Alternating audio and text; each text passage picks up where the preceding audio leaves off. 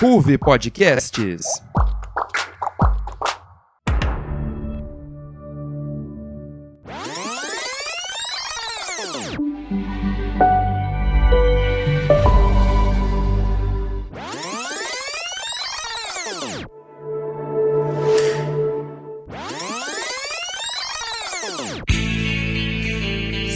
Central Park, o seu ponto de encontro de séries na Ruve Podcasts.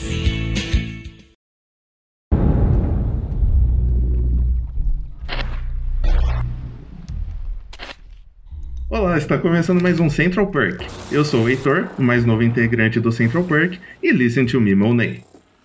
Oi, eu sou a Mai. Hi, I'm Date. I'm dead. Wanna hook up? Eu sou a Mariana, também conhecida como Picasso, e esse Coven não precisa de uma nova Suprema, e sim de um novo tapete. Eu sou a Belo e todos os monstros são humanos. E nesse primeiro bloco do nosso especial de Halloween, vamos falar sobre American Horror Story.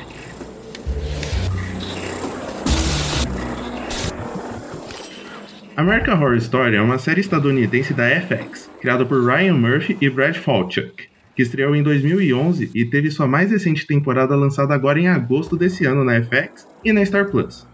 A série é uma antologia de drama e terror e atualmente conta com 10 temporadas, cada uma apresentando uma temática diferente dentro desses gêneros. A décima e última temporada se chama Double Feature e é dividida em duas partes, a primeira denominada Red Tide e a segunda Death Valley, que ainda está em andamento enquanto estamos gravando esse episódio.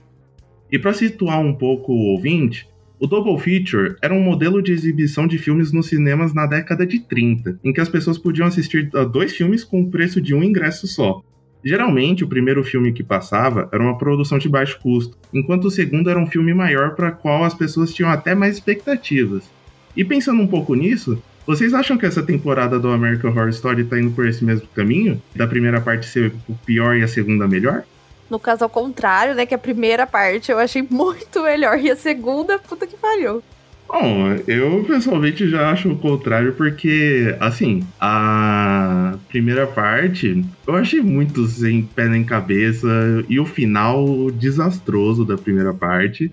E já a segunda parte, por mais que a gente não tenha acabado ainda, é, a série ainda vai lançar, último episódio, eu achei um enredo um pouco melhor, é mais absurdo, assim, mas é muito mais cativante, na minha opinião.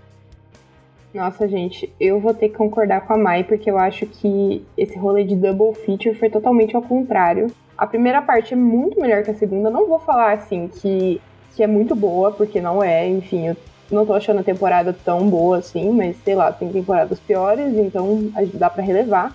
Mas eu acho que a primeira temporada gera uma discussão, acho que muito mais profunda que essa segunda, porque é toda a questão de até onde as pessoas chegam para atingir o próprio sucesso, sabe?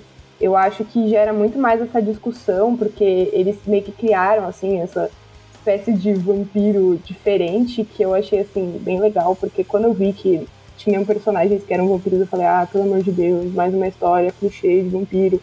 E não, tem todo o rolê da droga que os artistas tomam para eles ficarem produtivos e criativos e as pessoas que não têm talento é, ficam que nem morto-vivo. E eu achei, assim, que isso gera, assim, discussões. Eu, eu achei que, tipo, que foi uma temporada legal, foi uma temporada interessante, assim, é, sabe? Você liga para o que vai acontecer com os personagens. Completamente diferente dessa segunda parte que eu achei muito sem pé nem cabeça, sabe? É, toda essa questão dos aliens, assim, é legal brincar com essas coisas de teoria da conspiração, né? Nossa, o Kennedy foi assassinado porque ele não queria fazer um acordo com os aliens. Ah, a Área 51 é um acordo do governo americano com os aliens. Ok, mas nossa, o plot, principalmente é, na questão da atualidade, assim, é uma coisa tão ridícula, assim, todo mundo grávido, do nada, sei lá, eu só achei muito sem noção, assim. E essa segunda parte da temporada não tem nenhum personagem cativante, nenhum personagem que você se importa, sabe? Então eu só achei um, um desperdício mesmo essa segunda parte. Eu concordo com tudo que você falou, Belo, porque a segunda parte eu acho que eles acabaram se perdendo muito em questão de roteiro, sabe? Porque assim, tudo bem, não tem nenhum personagem que a gente tenha se apegado muito. Eu também não me apeguei tanto. Mas as atuações sempre ótimas, sabe? Então, tipo assim, a única coisa que me motivou a assistir foram os atores, que a gente já tem um apego por causa de sempre e tal, né? Aqueles de sempre. Mas, puta, se perderam demais, colocaram umas coisas bizarrices. Tudo bem que assim, American Horror Story sempre tem umas bizarrices. Só que eles exageraram muito nessa segunda parte. Se eles tivessem escolhido, por exemplo, fazer uma temporada inteira usando a história da primeira parte, eu ia curtir muito mais, sabe? Fazer um negócio mais desenvolvido, é, tivesse colocado mais coisas na trama. Tipo, eu acho que teria ficado muito mais interessante do que eles simplesmente terem colocado duas histórias diferentes. É, então, eu acho que a segunda parte, ela veio, assim, com, com mais expectativas do que a primeira, por ter uma temática diferenciada, né, dos extraterrestres e tal. Eu não acho que essas expectativas que, que ser uma, uma temporada que gerasse mais expectativas foi totalmente de propósito, mas eu acho que isso, tipo, meio que já existia desde Asylum, assim, que eles tinham plantado, assim, essa sementinha. Mas, realmente, assim, é o que a Bela falou. Eu acho que eles fizeram essa, muito essa coisa de teoria da conspiração estadunidense, sabe? Que às vezes a gente nem entende muito, porque tem um monte de presidente dos Estados Unidos, a gente nem sabe, às vezes, a relação que eles tiveram com, com a questão dos, dos alienígenas e tal. Tirando o final de, de Red Tide, que, que para mim, assim, foi um delírio. Tirando o final, eu acho que, que eu também realmente gostei muito mais da primeira parte do que da segunda. Nossa, eu também odiei aquele final do, do Red Tide, assim, porque quem eu tava mais torcendo para se dar bem, né? Eu, assim, eu tava esperando pela vingança, acho que é a mãe, né? A personagem da mãe, acho que é a Doris, né? Que faz a, a Lily. Lily Rabe. Lily Rabe, É, a Lily Rabe, exatamente, que ela é perfeita, maravilhosa. Enfim, eu, sei lá, enquanto eu assistia, eu só tinha dó dela e eu esperava, assim, justiça, né, pra personagem dela, porque, enfim, acho que até a Karen, que meio que acabou se matando no final, até ela teve uma, série, uma certa justiça, né, pro personagem dela, porque ela matou o cara que enganou ela, né, enfim. Mas eu acho que, sei lá, foi muito triste esse final, assim, porque quem acabou sobrevivendo, sei lá, para mim não era nem quem merecia, né, enfim. E sei lá, foi uma nada ver esse rolê da droga chegar em Hollywood e todo mundo começar a se matar e ninguém descobre quem que tá fazendo essa droga, nem nada, e é assim que acaba a série, sabe? Eu, eu achei que foi um final ruim, mas pelo menos, assim, ao longo da temporada, enquanto eu tava assistindo ela, é, a primeira parte, né, ela foi satisfatória, mas a segunda, realmente, assim, foi um negócio sem pé nem cabeça. Não, gente, eu achei um, pelo amor de Deus, os melhores personagens, todos os melhores personagens morreram do nada, assim, sem explicação sem ter uma trama que faça sentido, eles só morreram do nada, assim, e, e realmente, assim, não teve justiça para os personagens, eu acho.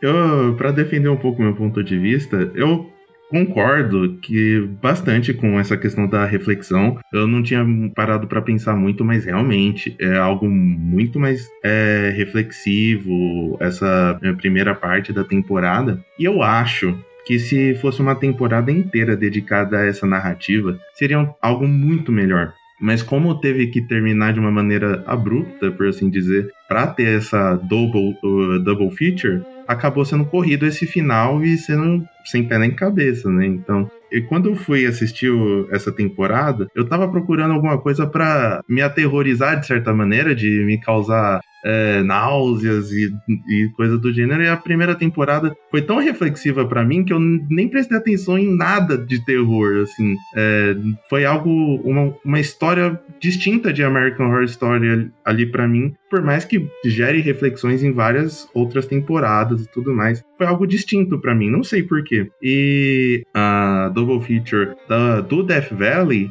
realmente foi algo que já me causou estranheza, que causou o que eu tava procurando ali quando eu tava assistindo a temporada.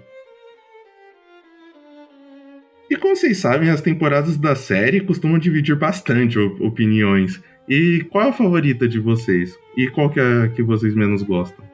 Ó, oh, a minha favorita é a segunda, que é a Asylum. Porque assim, a primeira foi, foi um, um, grande. Foi, foi bem difícil para mim assistir a American Story no sentido de. Eu estava com uma alta expectativa de que ia ser, tipo, muito terrorzão. E aí, quando eu cheguei em Murder House, eu fiquei muito puta, porque eu odiei o final. E aí, eu, eu não queria assistir mais nada, entendeu? Eu, fui, eu tava assistindo recentemente, eu não acompanho a série desde sempre. E aí, eu fiquei muito revoltada com o final. eu achei. Enfim, no, no geral, eu não tava gostando tanto da primeira temporada. Mas aí eu vi que as pessoas gostavam muito da segunda. E aí eu fiquei tipo, não, tá, vou dar uma chance. E aí, quando eu fui assistir a segunda, eu me apaixonei. A personagem da, da Sarah, né, que é a Lana, e tudo mais, e a história dela, e o fato dela ser sapatão, e eu já tava apaixonada por ela, enfim. E eu amei. Então, para mim, a segunda temporada é a melhor, é a que eu mais tava com vontade de assistir, tipo, que eu tinha vontade de continuar. Quando acabou a segunda temporada e eu fui pra terceira, eu fiquei com muita saudade da segunda, e eu queria, tipo, ver mais da história, sabe? Eu me envolvi muito mais. Então, para mim, ela é a melhor. E para mim, a primeira ainda é pior, mas assim, eu ainda tenho um carinhozinho por ela, sabe? Por ter sido a primeira. Eu acho que entre a primeira e a terceira são as que eu menos gosto. A Coven também foi meio arrastado para mim de assistir, sabe? Talvez eu não tenha me apegado na, no, no enredo em si das bruxas. Mas eu gostei mais da reflexão que a terceira traz, dos assuntos que a terceira traz, do que da primeira. Então, para mim, eu fico muito dividida entre essas. Ai, gente, eu vou dar uma copiada na Mai.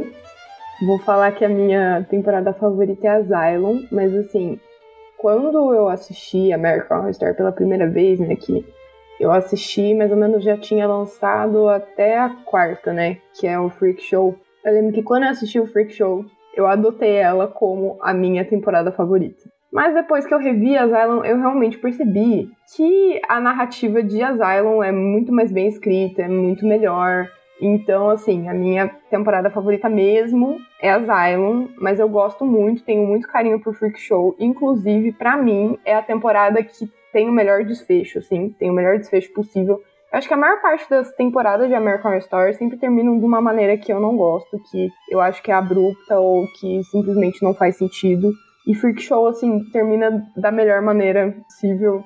Então, eu gosto muito também. Mas eu acho que temporadas, né? Eu acho que não tem como eu falar realmente, tipo, ah, essa é a temporada que eu menos gosto, mas porque, tipo, eu tenho várias temporadas, assim, que eu não gosto de American Horror Story, mas eu acho que a única que eu tenho propriedade para realmente falar mal é Roanoke. É, eu não cheguei a terminar a temporada, mas eu assisti até a metade e assim, foi muito decepcionante. Porque quando eu comecei a assistir, eu senti que ia ser a melhor temporada de American Horror Story. Eu acho que a temporada inovou bastante com o novo formato, né? Que começou meio que por um formato de documentário. Eu lembro que tinha até umas pessoas que reclamavam porque não tinha aquela abertura clássica, né? De American Horror Story. O, a trama estava parecendo bem interessante no começo, mas eu acho que eles perderam muito a linha quando eles mudaram o formato e transformou num reality show, porque tinha as pessoas do documentário, mas tinham as pessoas que estavam sendo representadas no documentário, então, tipo, eram atores e pessoas comuns misturados na mesma casa. E, sei lá, virou um negócio muito trash, assim, que eu não gostei. Outra temporada que eu não gostei, assim, não posso falar que eu não gostei da temporada, mas que eu não conseguia tipo, continuar assistindo, foi a nona temporada, né? Que, que é aquele rolê mais inspirado, assim, em filmes trash, assim, Jason, essas coisas. Eu não curti. Eu só assisti o primeiro episódio e achei ruim e parei de assistir. Inclusive, eu acho que eu deveria revisitar a temporada porque muita gente falou bem depois que ela acabou. Mas, enfim, essas são as temporadas que eu não gosto. É, eu confesso que eu fico meio dividida entre Asylum e Coven, dentro das minhas temporadas preferidas, mas eu vou ter que dizer Coven, porque eu amo histórias de bruxa e eu adoro ali o contexto das bruxas de Nova Orleans, do Coven, da Bruxa Suprema. E é uma temporada que ela até me lembra um pouco Suspiria, às vezes, que é um filme que eu gosto muito e que eu acho que tem alguns aspectos em comum, assim, de questão de ter uma líder do Coven e tudo mais. É, agora, a que eu menos gosto, eu vou ter que dizer que é Freak Show. É, apesar de eu achar o, o, potencial, tipo, incrível da temporada, a ambientação, os personagens serem bizarros e serem muito bons, aquele palhaço de Freak Show é uma das coisas mais assustadoras mesmo, assim, que, que eu já vi, pelo menos em American Horror Story. Mas eu não sei, assim, eu acho que não rolou muito pra mim, não funcionou muito pra mim. Chegou num ponto, assim, que eu achei que a história tava meio parada, tava, enfim, meio cansativa. Aí acabou sendo, dentre as que eu assisti, né? Porque eu também não vi todas as temporadas. Mas dentre as que eu assisti, eu acho que essa foi a que eu menos gostei, assim, até então. Eu vou ter que concordar com a Belo na questão do Roanoke de ser ruim, mas discordar na nona temporada, 1984, porque eu achei ela muito boa. Pra mim, ela é minha favorita porque eu gosto desse gênero slasher. Eu fiquei muito cativado assistindo e a trilha sonora é maravilhosa. Eu amo trilha sonora boa, então para mim ajuda muito. Mas eu gostei da história, eu gostei da forma que estava sendo desenvolvido as coisas. Tem muito plot twist, é, é, plot twist atrás de outro, que você fica pensando que cada personagem é um desgraçado sem fim. Eu adorei, adorei muito a série. É, recomendo aí pegar de volta para assistir porque é muito boa, pelo menos eu achei. Mas falando da temporada que eu menos gosto, que é Roanoke, é realmente o começo pareceu muito interessante. É uma, um documentário, uma fórmula diferente que a série é, vinha trazendo. Essa é muito diferente, não tem igual. Só que realmente desandou. Depois que terminou o documentário, eles foram fazer o reality show, ficou algo confuso, mal feito. As coisas começaram a não fazer muito sentido ali de eles fizeram reality um, para ser uma forma de incriminar ali dela ter sido a assassina do ex-marido dela. Sabe, não fez muito sentido. Por mais que trouxe a Lana Winters, né, que é uma personagem muito querida, de volta, também foi uma participação que não fez muito sentido da personagem. Sei lá, realmente não é uma temporada que agradou muito. Por mais que a premissa inicial seja realmente muito interessante, não agradou muito. Uma premissa muito importante da, da série, do American Horror Story, é que o Ryan Murphy usa os mesmos atores para vários papéis diferentes nas temporadas distintas mesmo. É, vocês acham isso uma boa ideia ou é muito confuso? Qual a opinião de vocês? Gente, eu amo isso. tipo, muito, muito, muito. Porque é, eu sou uma pessoa que eu me apego muito a atores. Então, na primeira temporada, eu já tava, assim, apaixonada por todos eles, entendeu? Eu comecei a seguir, já tava toda psicopata atrás de todos. E aí o fato deles terem continuado é, temporada após temporada dava um quentinho no coração, sabe? Por mais que os personagens fossem diferentes, é muito legal você acompanhar aquele ator que você gosta e descobrir um novo personagem dele, sabe? Eu acho que funciona, eles funcionam muito bem nos personagens que eles fazem. Eu acho que é a mesma coisa de de Hill House e Bly Manor, sabe? Que são também os mesmos atores mas muda os personagens, porque a química daqueles atores funciona muito bem. Então, eles funcionam muito bem na tela. Então, por mais que eles mudem de papel, muitas vezes mudam de personagem, é, de personalidade, né, completamente, eles funcionam muito bem ali. Então eu gosto muito dessa dinâmica. É bom porque American Horror Story é uma série muito grande, que tem muitas temporadas. E aí não fica cansativo também, sabe? De ficar numa mesma história, é, de ficar arrastado. E muitas séries que têm temporadas muito longas acabam se perdendo, né?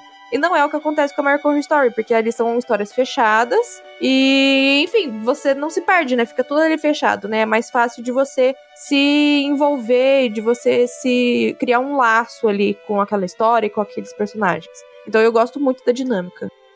Mai, obrigada por ter falado de, de A Maldição, né? De The Haunting, de Hill House e Bly Manor, que é minha série preferida.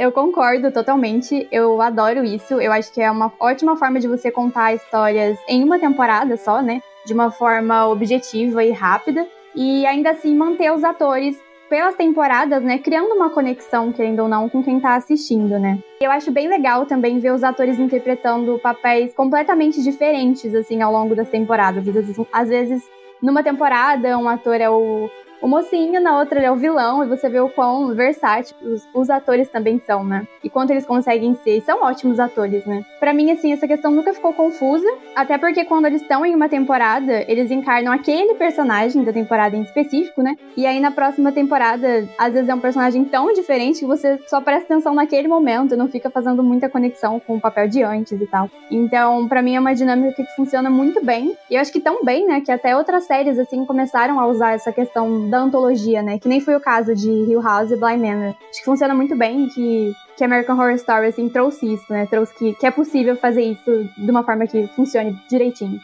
Ai, eu só queria fazer um comentário, porque eu me apeguei muito no Tate. Tipo assim, eu odiava o personagem dele, mas eu me apeguei muito dele na primeira temporada do Evan Peters. E aí, todas as outras seguidas, eu olhava, tipo, o Kit na segunda. Eu falava, ah, lá o Tate. Pra mim, ele sempre vai ser o Tate. Eu não consigo mais olhar pro ator e não pensar no Tate. Mas enfim, isso queria comentar. Sim, nossa, ai, eu amo, eu amo tanto o Evan Peters, que nem você falou, você cria aquela conexão desde o começo, sabe? Que nem todas as temporadas, até agora, assim, que eu assisti, eu sei que tem algumas temporadas que ele não participou, o Evan Peters, mas, ai, pra mim, só dele estar tá lá, assim, eu, eu já fico, assim, com o coração quentinho, sabe? Eu fico, ai, tem o Evan Peters. Então a gente cria uma conexão Sim. com os atores, né? É legal que, que eles continuem ao longo das temporadas. Sim, e pra mim foi muito louco, porque na primeira temporada é o Tate e a Violet, né? E eu odiava o casal, mas enfim. E aí eles voltaram como casal da terceira temporada. E eu não conseguia olhar para eles como terceira temporada. Eu olhava e ficava, puta que pariu, Tate e Violet de novo, que saco. mas enfim. Ai, gente, eu gosto muito disso que o Ryan Murphy faz, de sempre trazer o mesmo casting, os mesmos atores. Eu gosto bastante, principalmente porque eu acho a maior parte, não vou falar todos, eu acho a maior parte muito boa. A Dina Porter, Evan Peters, cara. Evan Peters na sétima temporada, interpretando, assim, tipo, vários personagens ao mesmo tempo, fazendo papéis, assim, super difíceis, assim, que ele realmente acho que ele ficou até traumatizado depois da sétima temporada, de tanto personagem que ele fez e de tanta coisa pesada que ele tinha que fazer, né? Mas enfim, a Sarah Paulson também, eu adoro ela, eu acho ela muito boa. Tem muita gente que fala, ah, ela só sabe gritar e chorar, mas eu acho que não, eu acho que é muito mais que isso, assim. Ela já fez vários papéis diferentes ao longo das temporadas da American Horror Story. Mas tem alguns atores, na verdade, duas atrizes que eu não gosto do casting. Uma já nunca mais apareceu, nunca mais deu as caras, né? Que, enfim, estou feliz. Que é a Thaisa Farmiga, porque eu acho que ela não tem carisma nenhum. Todos os personagens que ela faz, sabe? Nenhum deles é memorável, assim, para mim, né? Enfim. E eu também não acho ela lá essas coisas como atriz, né? Mas enfim. E a outra atriz, que eu acho, assim, muito ruim, muito ruim, não é nem por falta de carisma, mas eu, eu só acho que ela não sabe atuar, que é a Billie Lourd, que, enfim, ela, eu acho que ela só tá na indústria basicamente porque ela é filha da Carrie Fisher, né? Se vocês não conhecem, é a atriz que faz a Leia. Mas, enfim, nossa, eu acho ela péssima, assim, ela é muito ruim. Eu só achei, não achei ruim a participação dela na décima temporada, porque ela fez um papel muito, muito, muito pequeno. Em geral, ela não faz papéis muito grandes, assim, né? Mas eu não gosto da interpretação dela, eu acho muito forçada. Mas eu acho que no geral eu gosto bastante porque dá um quentinho no coração, assim, você olhar é, a abertura da temporada e ver nomes conhecidos, ver rostos conhecidos, eu acho que isso motiva a gente a continuar assistindo a série. Eu concordo exatamente com isso. Essa familiaridade que gera motiva muito a gente a continuar assistindo, né? Bem nesse sentido, nossa, tem o Evan Peters, ah, tem a Sarah Paulson, e a gente gosta de ver uh, o trabalho daqueles atores e o trabalho desses atores ligados à série também. Porque se ficasse só na premissa, cada temporada uma história diferente, uma história de terror americana diferente, talvez não gerasse o mesmo engajamento que o público tem com a série, porque a gente precisa de certas âncoras para estar tá lá entretido e falar, nossa, olha esse personagem. Porque, querendo ou não, a gente vai carregando a bagagem da série inteira enquanto vai assistindo, por mais que sejam é, histórias diferentes. Então, eu concordo muito que gera uma familiaridade muito grande. Mas eu preciso comentar que eu concordo plenamente que é um carisma infindável, ao contrário da atriz que faz a Violet, porque ela, ela não tem carisma nenhum. É absurdo, eu não consigo olhar pra cara Ela é muito sensal, atriz. coitada. Nossa. O, uh, do lado tem o Tate, que realmente é um personagem que você fica com raiva, mas é porque a atuação é muito boa e tem um carisma muito bom. E do outro tem a Violet, que você não sabe porque tá ali, não tem nenhum carisma. Mano, a é Violet incrível. já tava morta antes de ter sido morta, entendeu? Exato. Puta que pariu. Exatamente. E agora, para fechar esse nosso primeiro bloco, a gente tem um momento Café Expresso, onde a gente julga um tópico escolhido com base em tipos de café, fazendo jus ao nosso querido Central Perk. Entre todas as temporadas, de modo geral, qual protagonistas vocês acham que são mais café aguado, mais café com leite e café quentinho de American Horror Story? Ah, eu ia falar que para mim o café quentinho realmente é Lana Winters, não tem como, assim, é a melhor protagonista de todas as temporadas do American Horror Story, assim, não tem como você esquecer dela. Eu acho que ela é uma das mais memoráveis. Mas o personagem que eu daria o café aguado seria o John Lowe. Porque assim, no começo, você não vai muito com a cara dele, ele só faz burrada, ele é meio sonso, sabe? Tipo, mas eu acho que o plot twist que fizeram no final com o personagem dele foi simplesmente incrível, assim. Foi a melhor coisa que fizeram com o protagonista no American Horror Story. Tipo, foi o melhor desfecho possível, assim. Foi extremamente surpreendente, sabe? Era um negócio que eu nunca tinha pensado que ia acontecer. Então eu acho que por conta disso, por conta do final, o arco final do personagem, eu não dou um café aguado para ele, eu dou um café com leite. E a personagem café aguado não podia faltar, né? Mais um prêmio aí para Thaisa Farmiga, porque é, ela como protagonista da terceira temporada é uma coisa extremamente aguada, né? Ela não tem carisma nenhum, que nem eu já falei antes e a personagem não ajuda. A habilidade dela é a coisa mais ridícula que eu já vi na minha vida. Tipo, toda vez que ela transa, ela mata um cara, velho. Que porra é essa, sabe? Meu, é, que merda de habilidade é essa, né? Exatamente, assim, foi a coisa mais retardada, a personagem mais retardada que já teve, assim, de protagonista. Então, simplesmente, assim, não dá para defender. Olha, gente, para mim foi muito difícil pensar nesse ranking, mas vamos lá. Café aguado para mim é a Violet em Murder House. Porque, puta, o Heitor já falou, né, enquanto a gente tava conversando, o quanto a gente tem esse am amor, né? Só que não pela Violet. Puta, ai, gente, sem graça, entendeu? Eu não gostava dela. Na verdade, assim, eu não gosto dela nenhuma temporada, mas a Violet, por ser a primeira temporada, eu acho que deveria ter sido uma protagonista melhor, sabe? Mas enfim, café aguado pra ela. Café com leite. É, a Belo comentou né, sobre a personagem da, da Zoe, né, na terceira temporada, que pra ela é a protagonista, mas para mim a protagonista é a Fiona. Assim, não sei vocês. Pra mim, a Fiona, ela é café com leite, mas eu gostei muito do personagem dela. Tanto que pra mim, pra mim ela é a protagonista, gente. Então, assim, café, café com leite pra ela. E café quentinho não tem como. Asylum, Lana Winters, a melhor, entendeu? Pra mim poderia ter um spin-off só da Lana Winters, sei lá. Eu amei muito essa personagem. É, ela entregou tudo, a atuação dela foi maravilhosa. Eu fiquei completamente envolvida com a personagem dela nessa temporada. Então, é isso.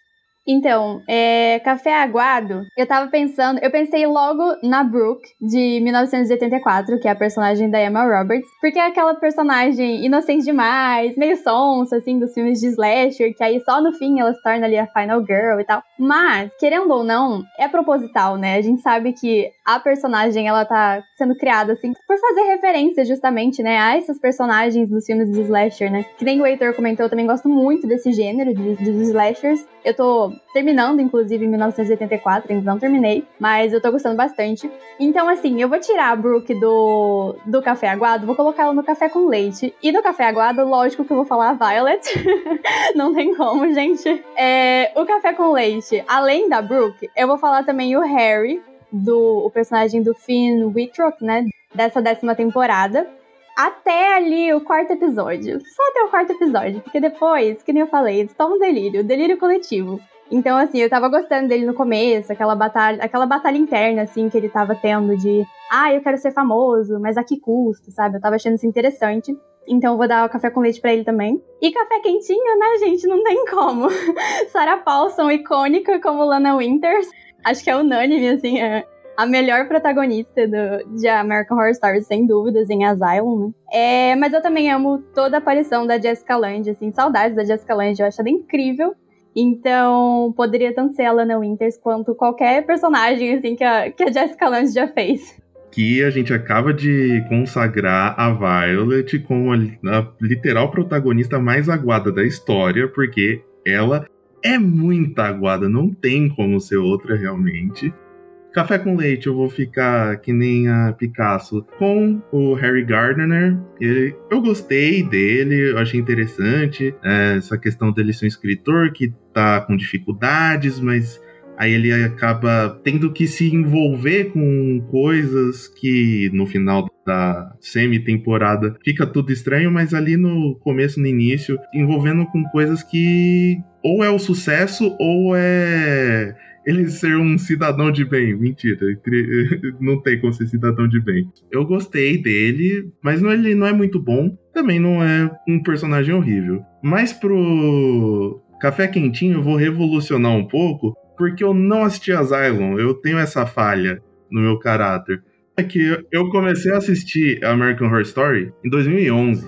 Na época, para mim, foi tão decepcionante assistir. Eu assisti depois de novo a primeira temporada. Mas foi tão decepcionante em 2011 assistir American Horror Story que eu desisti da série. Eu só fui resgatar agora e tô assistindo as temporadas ao Léo, né? Eu tenho essa falha no meu caráter e eu vou revolucionar e dizer que a Brooke é meu café quentinho porque eu adoro slasher e eu acho essa evolução de personagem, por mais clichê que seja, muito boa, mas eh, fica aqui um parênteses pro Mr. Jingles da mesma temporada, e ele é um pseudo-protagonista, por assim dizer, que eu achei muito interessante o, o personagem dele, dele ter meio que sofrido lavagem cerebral e ter achado que ele era o assassino em massa de, do que estava acontecendo, mas na, na realidade ele só foi manipulado Achei muito interessante o personagem dele ali. Mas esses são os meus personagens cafés expressos.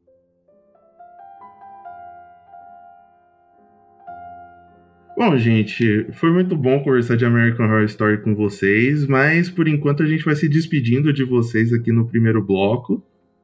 Beijo, gente. Tchauzinho. Beijo, gente. Até mais. Ouvinte do Central Park. Sabia que em novembro tem programa novo na RUV? Vem aí o Dossiê Ciência. A cada temporada vamos falar sobre uma área do mundo científico. E na primeira temporada o tema é astronomia. E logo no primeiro episódio partimos em uma exploração lunar. Ouça no Spotify ou no seu agregador favorito.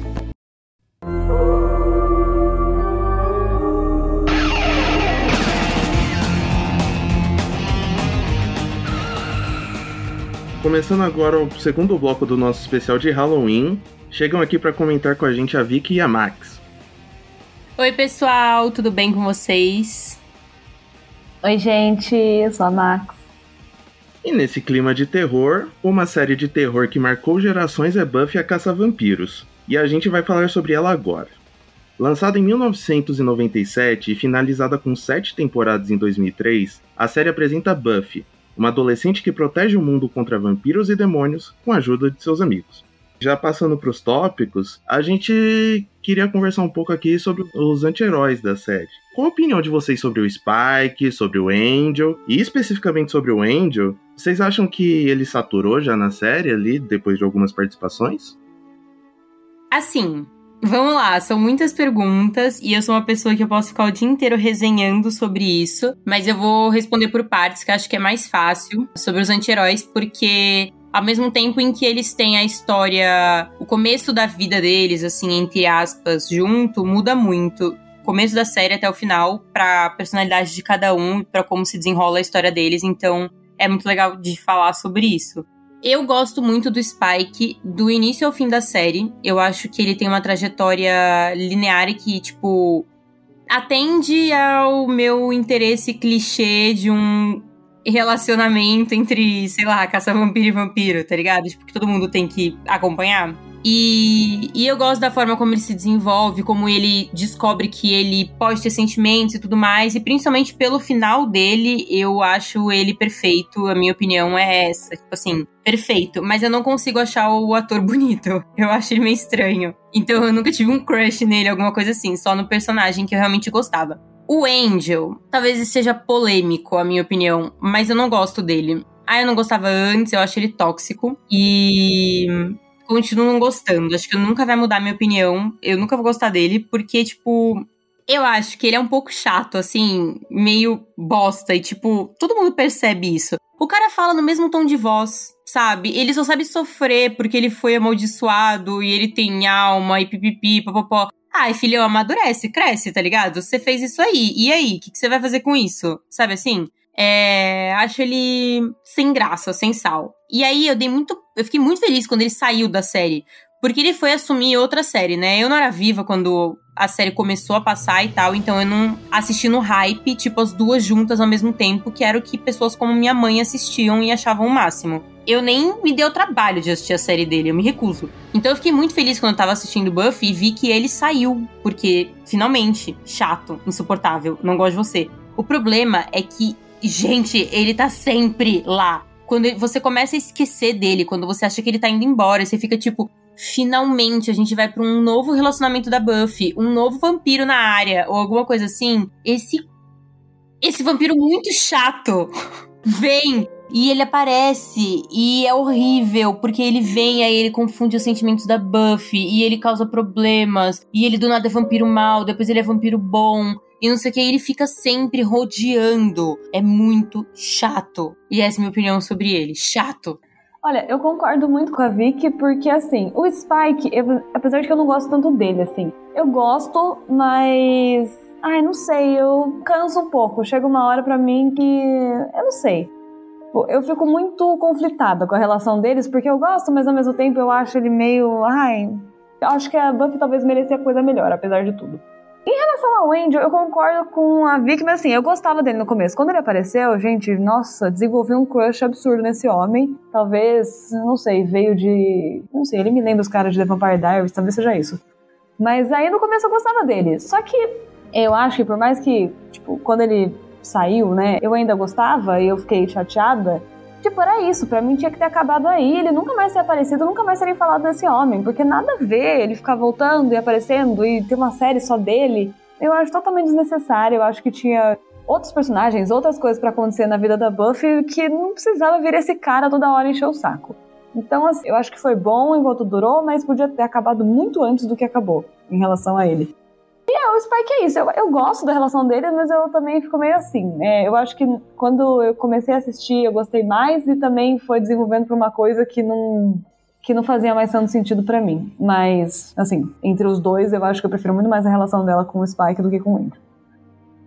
Então acho que todo mundo aqui tá de acordo que realmente o Angel podia ter deixado de aparecer desde o final da terceira temporada que não ia fazer falta, né? Eu gostava do personagem no início da série, que nem a Max. Realmente, ele era um personagem até que interessante e tudo mais. Mas acaba que o ápice dele é justamente quando ele deixa de ser o Angel que a gente conhece e vira o Angel vampirão sem alma. Ele se torna um personagem muito mais carismático, na minha opinião, naquele momento. Fica esse vai e volta de alma, vai e volta de alma acaba não, fazendo muito sentido depois de um tempo na série e ele ficar reaparecendo é só para estragar, é para criar problema em coisa que não tem necessidade. Eu não sou muito fã da relação da Buffy com o Spike. Eu, é uma relação que me incomoda o jeito que ela é construída. Primeiro que eu acho o início dela muito forçado, assim. Do nada ele tem um sonho, acorda e fala: Meu Deus, eu amo ela. Toda a relação é muito truncada, é muito agressiva com o outro e tem essa dicotomia de ela ser a caçadora de vampiros, ele ser um vampiro, mas mesmo assim é algo muito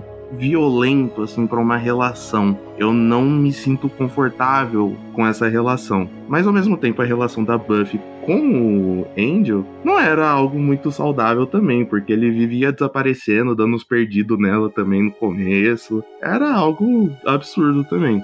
Mas como personagem, eu acho o Spike sensacional. Ele me cativou do começo ao fim, do início como vilão. Ele, o humor dele eu acho maravilhoso, o jeito que ele fala, os maneirismos. Realmente o Spike é um dos meus personagens favoritos na série. Só que aí, quando ele entra nessa relação, ele fica meio repetitivo. Ele fica nervoso, briga com ela e logo depois pensa: Nossa, eu amo ela, e volta. Ele briga com ela, fica nervoso, Nossa, eu amo ela. E acaba desgastando um pouco também, na minha opinião.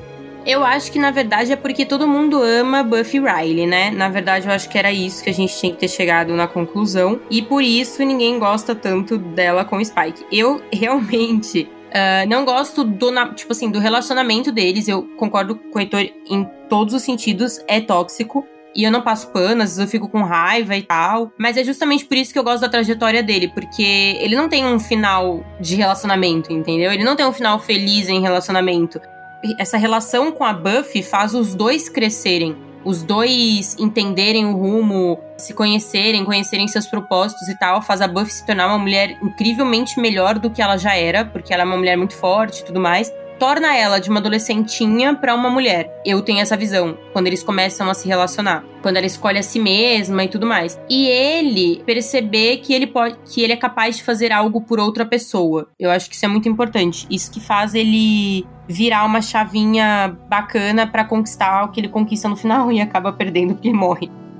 É, eu concordo muito com esses dois pontos, né? De, de um ser importante pro outro no desenvolvimento do personagem, da, das pessoas que eles são. E isso é muito preponderante na série, é muito importante. Então, acaba que aquele relacionamento, por mais que não seja agradável, ganha sentido e não foge da série, não é algo tão forçado assim quanto parece inicialmente. Então, é bem legal no final das contas pro desenvolvimento dos personagens.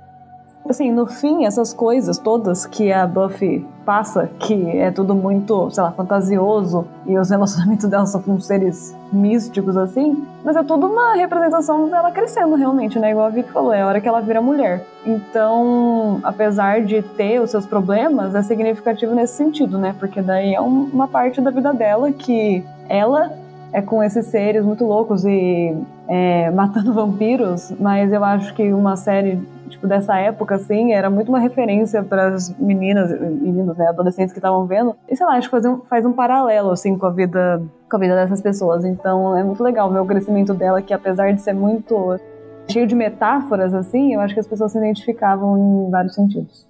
É, a, série realmente, ela traz muito desses aspectos do, da passagem da adolescência, a vida na adolescência e a passagem da adolescência para a vida adulta, né? O ganho de mais responsabilidades. Quando o Giles vai, volta para Inglaterra, é ela que tem que lidar com tudo. Ela não tem mais aquela figura paterna, ninguém tá segurando a mão dela mais, exceto os amigos. Mas a única coisa que eu não consigo me sentir nem um pouco representado nessas ideias de adolescentes é o ator que faz o Zender. O ator que faz o Zender parece ter 30 anos com Nossa. um personagem que tem 17, assim. Ai, gente, eu sou muito fã do Zender, ele é meu personagem preferido. E eu fiquei é- muito mal com o final dele. O final dele é o final mais deprê que tem. Não, é muito deprê o final dele. O cara sofre a série inteira, ele só se fode, ele só se ferra. Você pega a vida dele e fala assim, ferre-se. E ele tá sempre lá se ferrando pelos outros. E no final ele tá ferrado. É horrível. O cara perde olho, se relaciona só com um monstro que quer matar ele. Aí quando ele acha um relacionamento, ele faz merda no relacionamento. É. A vida dele é muito triste. É, Não, é aí eu achei, que ele ia, eu achei que ele ia ter um relacionamento, aí a menina vira sapatona. Como assim, mano? Nada que na vida ódio. dele dá certo, coitado. Homofóbica, eu fui muito homofóbica nessa hora. A gente vai ser banido desse Spotify agora. Não, mas realmente, eu acho até que ele, na mesma época, assim, eu lembro da cara dele em filmes que não eram adolescentes. Esse cara é muito velho. E o Spike também, né? O Spike ele tem uma cara de. Nossa, eles são muito velhos. Ah, o Spike tem desculpa de ser um vampiro de É, mais de não sei quantos anos, né? O cara tava interpretando um adolescente.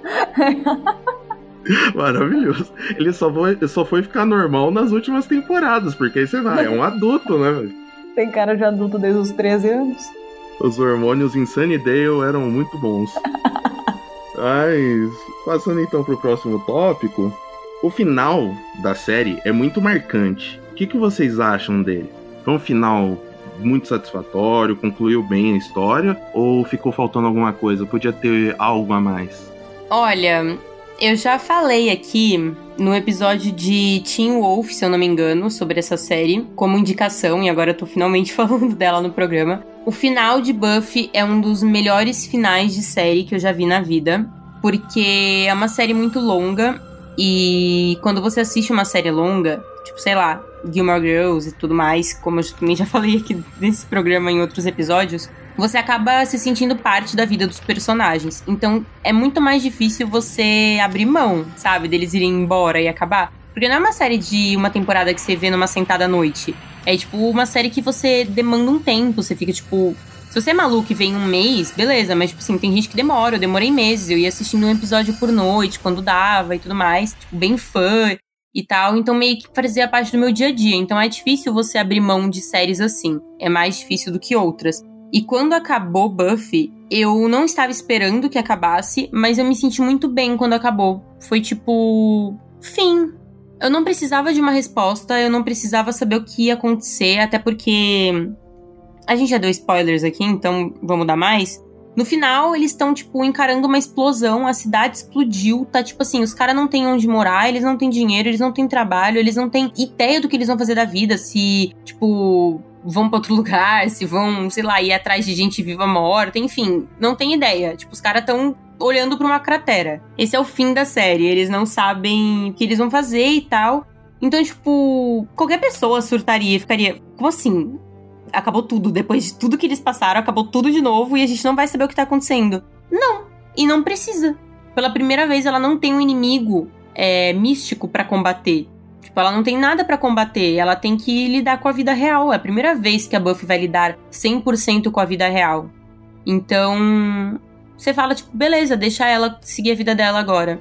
A única coisa que me deixou assim chateada quando acabou foi o Zender, porque realmente foi muito triste o final dele. Eu achei muito triste mesmo, eu chorei, fiquei mal, porque, poxa, o cara realmente lutou muito, né? O cara realmente descobriu os sentimentos dele, ele passou por muita coisa. E aí no final ele perde tudo. Tipo, ele perde a pessoa que ele amava, que ele lutou muito e tal. E não é que a vida acaba porque você perde a pessoa amada, mas é porque parece que ele perdeu o propósito. É. Sei lá, é uma sensação muito ruim, eu fiquei mal por ele. Mas tudo bem também, porque pelo que eu conhecia dele, porque eu sou íntima dele, né? Melhores amigos. Pelo que eu já conhecia dele, eu sabia que ele ia passar por cima dessa e que tava tudo bem. Então, tipo, tá tudo bem. Eu concordo com a Vicky, é, eu gosto do final. Eu acho que o fato dela ter, assim, o inimigo dela dessa vez não ser nada místico, não ser nada fantasioso, nada que ela tem que, assim, lutar, assim, desse jeito que ela tá acostumada, é, não sei, mostra um novo começo para ela e a gente que acompanhou a série, que porque é exatamente isso. Quando você acompanha uma série longa, primeiro que dá muito medo dela se perder e ter um final que não, é, não condiz com o que você espera, com o que você tipo, porque a gente conhece os personagens. É, a gente se identifica, a gente tipo cria um laço, né? Porque é exatamente isso. Essa série não dá para você assistir em um dia.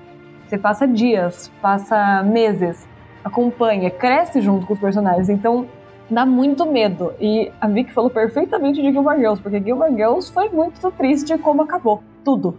Tanto a primeira vez quanto a segunda. Eu doei muito tempo da minha vida assistindo Gilmore Girls e depois fiquei insatisfeita com o final. E daí eu sempre tenho esse receio com séries longas, né? Mas Buffy eu acho que termina de um jeito que a gente aceita, fica bem, fica triste que acabou porque né, é, faz parte da nossa rotina assistir a série, mas é bom porque a gente sabe que os personagens estão bem, que eles estão com caminhos que a gente não vai ver, mas que condizem com o que, tá, com, com o que aconteceu em toda a série com eles. Então eu gosto do final, eu acho que, sei lá, todos eles, assim, apesar de alguns serem tristes, é, alguns finais a gente não gosta tanto, mas é, é o que cabia quando a gente estava assistindo. É, exatamente. Os, o, alguns finais têm uma certa amargura mesmo, mas a série consegue fugir totalmente da ideia de ter algum final insatisfatório, porque fica meio que a critério do, do telespectador, que do seu conhecimento do personagem. O que, que você acha que vai acontecer com ele? E então acaba que a gente não tem um choque de, por exemplo, a, se a série acabasse com fast forward dela no futuro com dois filhos, uma casa, morando em Nova York, por exemplo. A gente poderia ficar insatisfeito com esse final, assim, ser algo tão fechado assim. E ser aberto foi muito genial da série, na minha opinião. E assim, acaba que, que como a gente não assistiu o Angel junto e tudo mais, essa experiência foi meio estranha para as pessoas na época, eu, eu, acho, porque, por exemplo, o Spike, imediatamente depois dele morrer em Buffy, ele vai e revive em, Angel. Eu não sei direito o motivo porque ele revive, mas ele revive. E quando eu soube disso, eu fiquei meio besta, né? Porque o final dele, dele morrer e de se sacrificar e tudo, é muito bom. Mas aí ele revive e isso, isso estraga um pouco. O Angel estragando coisa até na série que não é mais dele. E é isso, o final ele é abrangente, você meio que decide o que acontece, né? Do que você acha que os personagens fariam, exceto se você ler as HQs que lançaram até 2018 que contam a história continuada de Buffy. Para quem não sabia, existe isso. Nossa, não fazia ideia. Lançou de, do, de 2004 até 2018. Nossa, você já viu alguma coisa? Eu me recuso, gente. Não vi nada, eu, pre- eu prefiro ficar com, com o final fechadinho. Eu sei de É, algumas então. coisas. Uhum. Eu sei de algumas coisas. Por exemplo, o Zender termina com a irmã dela, com a Dawn. Ah, mas a, a criança? É, depois de anos, assim. Mas é. Gente, criança. mas aí ele fica muito velho depois de anos e ela, tipo, ainda vai ser criança. Tipo, ela tem, sei lá, 13 anos quando eles têm, tipo, sei lá, 26 já. Não, é- ela. No final da série ela tem 16. E eles têm, tipo, 22, 23, por aí. Nem ferrando. Eles são velhos. É sério? Não, os Ai. atores são. Principalmente o Gente, mas ele trata ela como se fosse irmã nova. Que absurdo, ai que horror. Não, Ai. é sério, não tô usando, não. Pode pesquisar. Eles ficam juntos. Nossa. Ah, a Anya é, aparece como fantasma pra ele depois também. O, o Angel e a Buffy têm um filho interdi- interdimensional juntos. É um treco absurdo. Não recomendo que ver pra quem quer esse final bonitinho da série. Que você pode pensar o que quiser. Gente, que nunca existiu essa parte.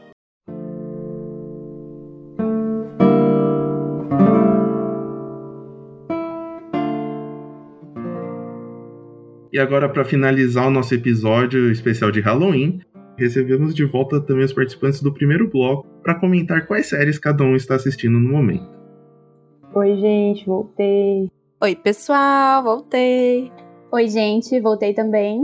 Gente, eu vou roubar e vou falar mais de uma, porque, na verdade, assim, eu vou falar de duas séries que eu assisti esse mês de outubro e eu tô completamente fissurada. A primeira, que eu acho que vale a pena comentar por ser um especial de Halloween esse mês, eu assisti no começo do mês Midnight Mass, que é a missa da meia-noite, que é dos mesmos criadores de Hill House, de Bly Manor, e assim, puta que pariu, que série boa. Ah, gente do céu. É, é, é assim, você vai sair de lá vazio e pensando que você nunca foi feliz, assim como as outras séries deles, porque eles não sabem fazer terror ruim, eles fazem um terror que você fica mal. você fica triste. E aquilo não é terror, entendeu? Eles miram no terror, mas na verdade você sai com depressão. E é muito bom, é perfeita, é maravilhosa, é completamente diferente das, das duas maldições. Enfim, eu não, eu, não, eu não quero falar nada, eu não quero dar nenhum tipo de spoiler, porque eu não recebi nenhum, nenhum tipo de spoiler. Eu fui completamente sem assistir, sem saber de nada, sinopse, eu não tinha feito nada, só fui, só dei play. E foi incrível a experiência. Então, assim, só vai, sabe? Nossa, só vai, só vai. E ontem, né, no dia que a gente tá gravando, ontem, eu terminei de assistir a terceira temporada de You. Meu, gente, o que, que foi essa terceira temporada de You, cara? Foi a. Pra mim, foi a melhor. Entendeu? Eu não sei vocês. Eu só não gostei do final, né? Aquele final que vocês sabem muito bem qual é, que eu não vou dar nenhum tipo de spoiler também. É, acho que poderia ter sido de outra maneira? Sim. O gancho pra quarta temporada poderia ter sido diferente? Sim. Preferiria? Sim. Mas, ainda assim, gostei do jeito que ela vai seguir, sabe? Eu gostei muito dessa terceira temporada. Por mais que ela tenha sido repetitiva em alguns momentos, por causa, enfim, da obsessão do Joe e tudo mais. É, os elementos que eles colocaram, os personagens que eles inseriram foram muito bons. E eu fiquei muito envolvida. A dinâmica dessa temporada foi muito melhor do que as outras. É, eles abraçaram o fato de que eles são dois loucos, né? O Joe e a Love, que eles são dois loucos psicopatas que vão sair matando todo mundo. E eles só saíram matando todo mundo. E aí, no meio da temporada, você só se vê com vontade mesmo que eles matem as pessoas. Enfim, eu amei essa terceira temporada. E eu tô muito, muito, muito curiosa para ver como vai ser a quarta. Então, só queria dizer que Midnight Mass e ou Missa da Meia-Noite, né, que nem a Maia falou. Gente, que série incrível! Uma das melhores séries que eu vi assim nos últimos meses, fácil. Eu amo Mike Flanagan, eu amo Hill House e Bly Manor, assim, minha série preferida de longe é Hill House. É, e eu, assim, meu Deus, que série perfeita, que nem ela falou, não tem, não tem nem o que falar, assim, só assiste, porque eu assisti também sem saber muita coisa da série, fui sem muita informação, e assim, tudo é uma surpresa e é incrível, é, é incrível, não tem nem o que falar, só assistam. E quantas que eu tô vendo agora, eu tô botando em dia tudo que a Netflix lançou de última temporada, assim. Então eu tô vendo Sex Education no momento. Tô terminando Sex Education. Todo mundo já terminou Sex Education, eu ainda não. Mas, assim, tô achando uma das melhores temporadas, assim. Acho que é a melhor temporada até agora de Sex Education. Eu vi outras pessoas falando isso também, eu concordo. Aproveitem, inclusive, pra ouvir o nosso último episódio de Sex Education, que tá bem legal. É, e eu também tô assistindo a última temporada de Lucifer. Só que assim, a última temporada de Lucifer eu tô assistindo bem picado, porque eu não quero que acabe. Então, assim, eu tô assistindo lentamente. Uma hora vai acabar. Mas é isso, é o que eu tô assistindo no momento. Ah, e Round 6, né? Todo mundo falou de. Todo mundo já falou de Round 6 né? nesse momento, assim, porque tá todo mundo assistindo Round 6. Mas eu assisti Round 6 também esse, esse último mês e, e muito boa. Ela merece hype. É, gente, vou falar que eu assisti Round Six, assim, eu gostei, mas eu acho que os últimos dois episódios cagaram com a série toda. Enfim, não gostei do final. Mas a série acho que vale a pena porque é muito bem produzida e é uma história muito louca. Mas o que eu ia falar, né, as duas séries que, enfim, uma eu acabei de acabar assim, tipo, começou minhas férias, eu comecei a assistir, que foi um achado no Netflix, que é uma série de animação que chama Caesar Seven e conta sobre um cara que, tipo, simplesmente, que é o Seven, né? Ele simplesmente perdeu a memória, né? Então, tipo, ele teve uma amnésiazinha e ele não lembra de quem ele é. E ele é amigo de dois frangos, sim, dois frangos, inclusive um deles é o rei dos frangos. E ele vira assassino de aluguel. Então, assim, é super engraçado. É aquele tipo de série, assim, que lembra a sua infância. E é um humor, assim, que ao mesmo tempo que você sente que às vezes é meio para criança, também é meio para adulto, porque tem uns, uns besterol e, assim, é simplesmente incrível essa animação. Eu amei, assim, me apaixonei por todos os personagens. E ela é muito cativante, assim, ela realmente faz você se importar com os personagens e tudo que tá acontecendo ao redor dela. Mas uma outra série que eu comecei agora, que tá lançando aos poucos, é Fundação da Apple TV tá lançando aos poucos. Eu não estou assistindo na Apple TV, porque, enfim, não assino Apple TV, né? Enfim, links e torrents e coisas afim. Mas é, eu acho que ela tá decepcionando um pouco, porque eu já li os livros, né? Eu li a trilogia toda.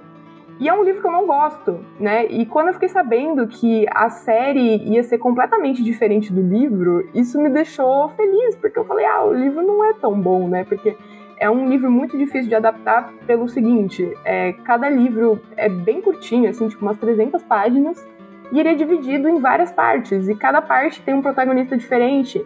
Então, meio que você vê essa história, tipo, acontecendo ao longo de milhares de anos, séculos, enfim, porque é tudo sobre o plano do Harry Seldon, que é um acadêmico que cria uma teoria é, que chama psico, é, psicohistória, que basicamente ele calcula o movimento de massas de sociedades. Então, ele meio que calcula em quantos anos o império vai cair. E o império não gosta muito disso, né? Porque, enfim, é, desafia a soberania dele. Então, é, acontece toda uma treta louca de a galera que está defendendo essa teoria ter que fugir e tal. Mas eu acho que a série tá tratando isso, né, de uma forma meio arrastada, que acho que lembra. Arrastada não, tipo, que pula muitos pedaços da história, igual o livro, só que ao mesmo tempo não tá adaptando igual o livro, então, assim, não vi muito sentido, porque eu pensei que a série ia trazer algum protagonista que ia ficar muito tempo na tela, mas ao mesmo tempo eles não fizeram isso, e tá uma coisa muito estranha, mas assim, eu acho que para quem não lê o livro, talvez goste, porque a série é muito, muito bem produzida, assim, tipo, os efeitos especiais são maravilhosos. Cada episódio parece, sei lá, um filme de Star Wars, de tão caro que deve ter sido essa série. Então acho que para quem não conhece nada de Fundação, talvez seja interessante. Agora, para mim, foi um pouco decepcionante. É, bom, a série que eu tô assistindo agora no momento é a versão nova de Gossip Girl. E eu tô chocada o quanto eu tô gostando dessa série. Porque eu fui com todas as barreiras do mundo falando, eu vou falar mal dessa série mesmo, porque eu sou apaixonada pelo Gossip Girl original, né? Uma das primeiras séries que eu assisti na vida, tipo, eu amo. E aí eu falei, ah, vai ser ridículo, vai ser muito, tipo, ai, sei lá, achei que ia ser muito tonto. E, gente, é maravilhosa. Eu tô tão viciada quanto a antiga. Que raiva. E é maravilhosa, sério. Eu tô ansiosa pra segunda temporada, eu tô acabando a primeira. E, enfim, talvez venha aí, né? Central Park de Gospel Girl. Mas é isso. Ah, eu só queria comentar que eu quero muito assistir esse parte 2, sei lá, nova Gospel Girl. Tô só esperando ter um tempinho para sentar e assistir pesado, assim, todos os episódios. Agora, a série que eu indico e que eu não estou vendo no momento porque eu acabei, tipo, faz dois dias, mas eu tô indicando ela pra todo mundo e não vai ser diferente aqui. Ela, na verdade, é uma minissérie, então ela tem começo, meio e fim, que delícia, maravilha. Chama Maid, que fala sobre a vida de uma mãe solteira, né, que decide sair de casa porque tá sofrendo abuso psicológico e tudo mais, agressões e tal, do marido, e ela sai com a filhinha de casa e vai ganhar vida, tá ligado? E é muito vida real, assim. Você sofre, você fica apreensivo. A série ela tem um. Eu não sei explicar se é um suspense psicológico, alguma coisa assim, uma apreensão que gera porque às vezes acontecem umas coisas muito devagar. Parece que não solucionam os problemas ou que as coisas não acontecem, porque é literalmente uma cópia da vida real. É muito forte, ela não é uma série que dá pra ver numa sentada assim, porque faz mal, realmente, tipo, você fica mal assistindo. Mas não é um mal que, tipo, tá todo mundo ouvindo e vai falar, nossa, Vitória, por que você indicou isso? Então não vou assistir, não, credo, é horrível. Não, não é muito bom, cara, é muito bom. Porque ela faz um mal positivo de você estar tá assistindo e se sentir mal com a situação e querer acompanhar mais a vida dela, lutar por ela e olhar para as pessoas ao seu redor. Ela ensina muita coisa sobre agressão, é, a agressão doméstica, principalmente, a violência doméstica, como ser uma mãe solteira no mundo lá fora e todas essas coisas. É muito boa, gente, de verdade. Assim, eu fico falando bastante aqui, eu falo bastante porque eu sou faladeira, mas essa série vale a pena. Tem poucos episódios, então dá para assistir, dá para aguentar, dá para passar e acompanhar um pouco a vida dela. Sem contar que a atriz que faz a filhinha dela, a atrizinha, né, Mirim, bebezinha, é uma fofa. Vocês têm que ver. Já eu, eu acabei de terminar Brooklyn Nine-Nine, a última temporada. É, fica um sabor agridoce, porque é uma ótima temporada. Não é a melhor, mas é uma ótima temporada. E Mas o, você fica triste que acaba. É, eu estou assistindo The Office, depois de muito tempo, finalmente fui convencido a assistir. Tenho opiniões polêmicas sobre, mas a série que eu vou indicar aqui, que eu comecei a assistir também, literalmente, é Lovecraft Country. A série se passa nos anos 50, nos Estados Unidos, e que é sobre um cara negro que está em busca do pai dele através do país inteiro. E isso num cenário é, segregacionista dos Estados Unidos, onde o racismo está no ápice. E para piorar a situação, isso tudo junta com os terrores míticos do H.P. Lovecraft. Então, é um, é, juntando aqui com a temática de Halloween, fica um terror psicológico, histórico e mitológico. Eu recomendo aí essa série para vocês assistirem, muito boa também. Tchau, gente, até o próximo programa.